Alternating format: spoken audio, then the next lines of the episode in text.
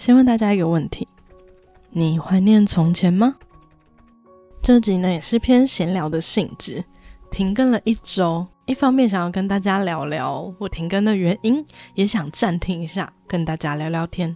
不过我的声音还没有完全的恢复，请大家见谅。不过我还是没有忘记我们是百合的主题哦，我已经想好了下期的主题了，预告呢会放在结尾哦。如果想要知道的朋友，记得听到最后。那首先呢，跟大家回报一下，为什么我会停更一周呢？有看我 IG 的朋友应该知道，因为我确诊了。那当然呢，确诊并不是什么新鲜事，反而是没有确诊的人，呃，算很幸运。但是在确诊隔离的这段日子呢，让我有些感触，想要跟大家分享一下。就是在我隔离的其中一天早上，我起床的时候呢，当我进去浴室刷牙洗脸，我突然看着镜中的自己，忍不住惊讶。天呐，这个如此憔悴的女人是谁？天呐，怎么这么多白头发？这时候我才突然惊觉，岁月真的在脸上留下了很多很多的痕迹，也发现这些年的时间真的就这样匆匆的流过了。每天说忙也不知道在忙什么，好像就这样忙忙碌碌、庸庸碌碌的度过了这些时光。而刚好确诊这件事呢，就像是我人生的暂停键，让我停下来好好看看自己，以及回想起了很多青春的回忆。如果你也跟我一样，总是匆匆忙忙的过日子，那么欢迎你跟我一起按下人生的暂停键，和我一起倒转回到那个从前吧。欢迎收听《藏在角落的故事》，让你找回被遗忘的故事。这里是最鸡汤的百合 Podcast，我是 Miss M。人生如戏，戏如人生。每周一集，带你听完女同志电影及电视剧，陪你从故事带来启发，一起成长及实现更幸福的人生。本集的主题是人生暂停，倒回去从前吧。不知道大家的青春是在什么时候呢？如果可以回到过去的话，你会想要回到哪一年呢？我的青春大概就是在西元两千年到二零一零年的这段时间。如果要让我回想某一年的话呢，我会最先想到的呢是二零零四年。为什么会是二零零四年呢？虽然让我回到从前，我应该会选大学的时候啦，但是说起青春回忆，似乎二零零四年最让我有记忆，因为那个年纪呢是从懵懵懂懂转为小大人的时候，就像是第一次知道自己是谁，例如哎思考台湾人是什么概念，还有第一次认识自己。包含第一次怀疑自己的性向，第一次开始会思考青少年的各种烦恼，都在那段时间。虽然我不知道大家对我以前的事情会不会有任何兴趣，但我就是很想要把这些我曾经发生过的事情、这些感触分享给大家。除了我们可以一起暂停一下、休息一下，也希望透过这个回忆，感谢那些曾经出现在生命中的人们，还有听节目的你们。好了，现在开始跟着我的脚步，我们一起回到过去吧。首先，二零零四年的我在哪里呢？在干嘛？那当年呢，我应该是在国中的时候，应该是二年级左右啦。想到国中呢，就先来聊聊当时的学校生活好了。其实很多以前从来没有怀疑过的事情，现在想想都会觉得充满着不合理。例如呢，当时呢，应该已经禁止体罚了。所以老师不能打学生，但是呢，老师还是会用别的惩罚方式。例如，当时我们的惩罚呢叫鸭子走路，就是蹲在地上走路，每次走完脚都会超级抖跟痛，连上厕所都会抖到蹲不下去那种。当时呢，并没有觉得有任何问题。现在想想，其实好像也不是太合理吧。现在还有没有这些惩罚，我就不是很清楚了。欢迎知道的人可以跟我说。不过呢，以前连体罚我们都不会知道这是不合理的了，何况是这种程度的惩罚。那还有呢，当时其实也有禁止能力分班，但是学校还是有在分班的。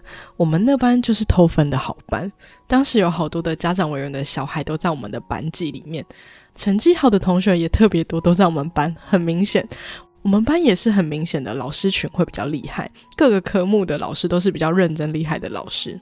那相对来说，我们的读书压力也很大。我记得那时候每天都在考试跟竞争，老师也是拼命的希望你考上好的学校，大家都是在拼第一志愿那种，每天压力真的大到不行。我当年呢是要考两次的机测的，我每天生活就是上学、放学、参加晚自习再回家，生活真的是无聊到不行。还好有班上的一些好朋友，才让学校的生活增添了许多乐趣。曾经呢，我也觉得这样的生活很正常，人生就是要努力考好的学校，拼命的努力，这样也是很热血。但是呢，现在回想起来，以前这么辛苦的读书，尤其是我不擅长数学跟自然，但是每天呢要很早很早起床上学上早自习，真的我每天都睡不饱，很累。而且这些痛苦呢，对现在的人生好像没有一点意义。我到很后来才觉得，要求每一科都考很好是一件有点病态的事情。花一堆时间在你不擅长或是让你非常痛苦的科目上，本身就是浪费时间。好啦，我这集好像有一点点小呛，但是呢，如果我有小孩，并且经济条件许可的话呢，我绝对不会让他读体制内的学校。好像讲的有一点 严肃的话题，那来聊点轻松的话题好了。我们的国中呢是有文康竞赛的，当时每个班级呢都要表演才艺，这就不得不提到当时相当盛行的华语乐坛了。从当时各个班级表演的曲目呢，就可以知道当年的盛况了。例如王心凌出了《爱你》。F.I.R. 出了《Lydia》跟《我们的爱》，还有蔡依林的《看我七十二变》，周杰伦的《晴天》等等。我记得国三那年也是我第一次去听五月天的演唱会，我还记得那场的来宾是梁静茹。到现在都觉得当时的华语乐团是无可取代的。嗯，这些艺人在我们心中的地位，真的不是呃之后的小朋友或是年轻人可以想象的地位。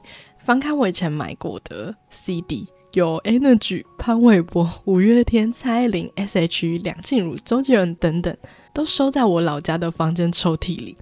这些东西呢，好像已经收起来很久了，但是呢，其实它一直都在我的记忆里面。结果现在可怕的是，我们连 CD 播放器都找不到，这些也真的成为了古老的回忆。当时那种每首歌每个人都会唱的盛况，已经很难看见了。然后发现现在听歌呢，也很喜欢听以前的歌，看以前的剧，还有说以前的故事。例如《乌手夹片》也是我的童年啦。有一种说法呢，是因为现在社会变动的很快速，资讯很多也很杂，会给人一种很纷乱的感觉，也会有一种不安定感。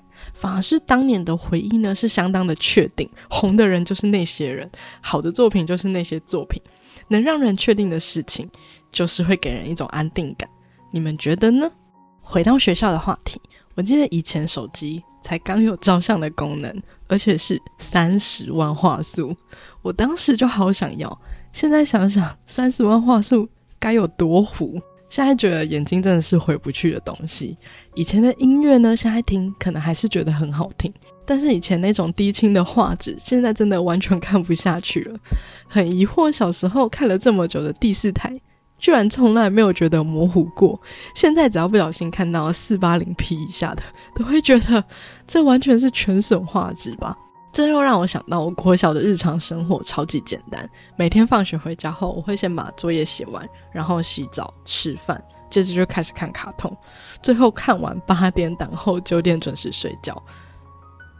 唯一会让我晚睡的节目呢，就是看《无所 Japan》跟我猜我猜我猜猜猜，因为这两个节目都很晚播，但是又很想看，所以我都会撑着睡意把它看完，然后都快累死。十点跟十一点的节目对我来说就是熬夜。当时还很喜欢看一部叫《台湾灵异事件》，知道人举手。里面的女警呢，她有特殊的体质，只要碰到刑事案件有关的东西跟人，就会出现当时的画面。当时觉得这个设定太好看了。记得当时韩流跟台偶还没有很盛行，真的是看最多日剧跟日综，连同学喜欢的偶像也是杰尼斯的艺人。当时的环境真的跟现在是完全不同的场景。当时呢，跟同学聊天呢，也是用雅虎即时通，还有奇摩家族，所以电脑打字什么的，真的是当时最会的。以前还是拨接上网，我哥玩的游戏呢也都是电脑游戏跟电视游戏，所以我到现在还是有个习惯，就是不习惯手机聊天。只要需要打多一点字，我就会移到电脑上。我也没有办法好好的玩一手机的游戏，这应该就归根于我们小时候就是没有智慧型手机吧。我们的童年就是电脑，这应该就是八零年代跟九零年代的人的差别吧。说到电脑呢，我记得我国小以前，我妈办公室的电脑还没有 Windows，玩游戏还要输入指令。我觉得有些东西真的是很可怕，有些回忆呢，你以为你忘记了，但是只要打开那个抽屉，很多死去的回忆就会突然攻击你。有多少人还记得没有 Windows 的年代呢？还有没有智慧型手机的年代？我记得国中的时候，情侣最流行就是讲亚太。我还记得我有一个很好的同学，他都会跟网友哥哥聊天，有点暧昧恋爱的那种。当时也很流行聊天室，他都会跟我们分享他跟哪个男生在聊天。我记得那些男生啊，很多都是在当兵，以前觉得很正常，但现在回头想想，当兵的男生都几岁了，跟国中女生暧昧跟谈恋爱，怎么好像有一点怪怪的？现在我也已经完全不能接受跟未成年谈恋爱或是聊天，一方面是担心会有点代沟，一方面会觉得未成年呢不太适合谈恋爱吧。但我也认识一些跟我差不多年龄的人，真的是跟高中生交往。其实我还是没有办法很很能理解，不知道是我太古板还是太夸张吗？欢迎大家留言跟我分享一下你们的看法哦。还有一些回忆是我在青春很重要的回忆，就是出国旅游这件事情。那我也很感谢我的家人，因为小时候呢就有一些机会可以跟家人一起出国旅游。对我来说真的是很大的启发跟收获，包含在我国小时候，第一次出国是去新加坡，后来又去泰国，国中的呢也去了中国的江南，然后马来西亚，对我来说都是很大的冲击。从在国中的时候呢，我就已经开始很热衷在观察不同国家的风土民情，当然是在国小以前真的是懵懵懂懂，也不知道自己玩了什么，只记得肚子都很饿。我以前超挑食的，跟现在完全天壤之别。虽然比起很多专业的旅游人士呢，我去的地方真的不算是很多，而且跟家人旅游也是跟团为主，但并不是大家都有这个机会可以在小时候出国旅游，所以这些旅游经验对我来说也都是非常棒的经验，也让我对这个社会多了很多的兴趣。我学测呢最高分就是社会，也是我唯一满几分的科目。我相信应该那些旅游经验对我来说是有很大的启发。最后不得不提到性向这件事情。其实呢，我在国中的时候呢，就有怀疑过自己喜欢女生。那我哥呢，他大我四岁，他当时在研究塔罗牌，他就来找我，呃，当做他练习的对象。他让我问他一个问题，我想了一下后，就问了：我喜欢的是女生吗？我当时我哥的表情显然非常的惊讶。我其实后来也觉得我这么神贵，怎么当时可以这么坦然？反正我印象中，我哥也回答了一些有点模棱两可的答案呢。虽然我现在还是没有跟我哥正式的出轨，但看得出来他真的是很支持 LGBT，这让我相当的欣慰。因为在当时公投的期间呢，有非常多长辈会转发一些谣言到群组里面，我可能就是看过就算了，我不会多说什么。但是我哥呢，就会站出来指证这是假消息。我觉得真的是太帅了。在我经常被家里人催婚啊、催交男朋友的时候呢，他也会偷偷的跟我说不要介意，做我自己就好。虽然小时候呢，我真的很讨厌我哥，当然我哥小时候也很讨厌我，所以我们才会互相讨厌。但是到了如今呢，我们都长大了，也成熟了很多。他确实是改变我很重要的动力跟我的贵人，包含我做 podcast 也是受到他的启发。因为我们家的人都是公务人员、老师那类的，我也一直以来都是想考公职。他是我们家唯一一个走完全不同道路的人，他也让我打破了我过去三十年的生活跟观念，真的是三十年。我三十年前真的没有任何不传统的观念，真的非常传统，生活一成不变的人。没有他的话呢，我我可以毫不夸张的说，我现在依旧会是那个永远只知道做一个稳定工作、生活一成不变的人。我现在做的所有事情跟观念，完全也是因为他的一些话，带给了我完全不一样的启发跟全新的改变。虽然他可能不知道，也不会相信，但他确实是改变我生命中很重要很重要的贵人，也很感谢他能让我成为现在的我。所以之前呢，我也一直鼓励大家突破自己的舒适圈，就是因为我自己亲身经历过。现在的我跟去年以前的我真的是完全两个人。讲完这段经历之后呢，不知道大家有没有回想到自己以前的一些时光呢？有没有最怀念的时候呢？或是让你回到以前，你会想选择哪段时间呢？虽然我经常会回忆从前，甚至聊了一整集的从前，但我想要跟大家分享的是呢，过去的事情呢，真的是值得我们一辈子去追忆跟回味。但呢，这些都是因为过去的每一天，才有了今天的自己。在我们匆匆忙忙生活的同时，我们可以适时的按下暂停键，去回想一下以前，还有一些值得感谢的人。但是呢，不要忘记，人生还是要往前，我们还是得向前进。就像我之前的一集节目，我们要成为更好的人，才能前进。因为时间呢不会等人，岁月也不会饶人，尤其是皱纹啊、憔悴这些东西，真的骗不了人。其实一直有一句话是说，我们往往会后悔的事情呢，不是已经做过的事情，而是后悔没有做过的事情。